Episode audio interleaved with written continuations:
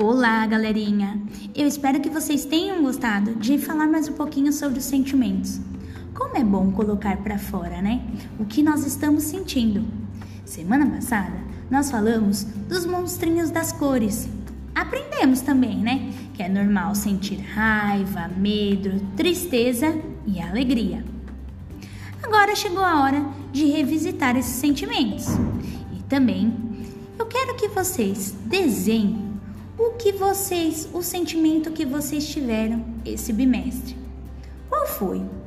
Você teve medo? Você se sentiu alegre? Você se sentiu triste? Em qual momento? Capricha no desenho e no colorido. E lembre-se, desenho sem colorido é desenho sem graça, desenho sem vida. Espero o Padlet bombando e conto com todos vocês. Um grande beijo e até mais. Tchau, tchau!